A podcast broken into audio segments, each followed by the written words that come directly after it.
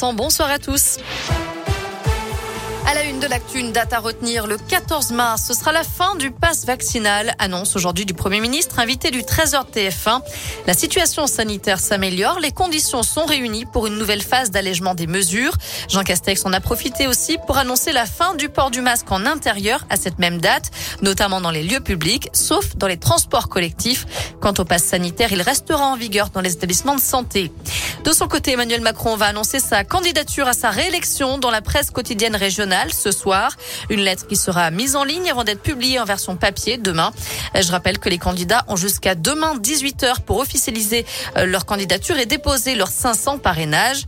Le chef de l'État s'est entretenu par téléphone aujourd'hui avec son homologue russe Vladimir Poutine, puis le président ukrainien Volodymyr Zelensky. Euh, selon l'Élysée, Poutine a fait part de sa très grande détermination à poursuivre son offensive dont le but est de prendre le contrôle de tout le pays. Il faut dire qu'au huitième jour de l'invasion russe, la tension monte sur le terrain. La ville de Kherson, au sud de l'Ukraine, est officiellement prise par les Russes. Les combats continuent à Kiev et à Kharkiv, notamment.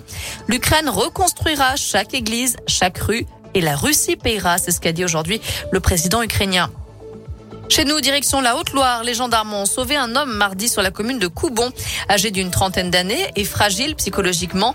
Ce dernier avait disparu de son domicile et ses déclarations ne laissaient que peu de doute sur ses intentions. Un important dispositif de recherche a été mis en place. Le trentenaire a finalement été retrouvé enfermé dans les toilettes d'une entreprise. Il était en possession d'un couteau de cuisine et avait eu le temps de se porter un coup au niveau du cœur.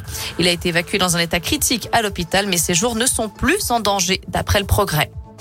Enfin, les verres de 76 sont encore à la mode. La preuve avec la Fashion Week de Paris. Lundi, c'est la marque Off-White qui présentait sa nouvelle collection automne-hiver et un mannequin s'est présenté avec le célèbre maillot Manu France porté sous une robe grise. Merci beaucoup Naomi. Prochain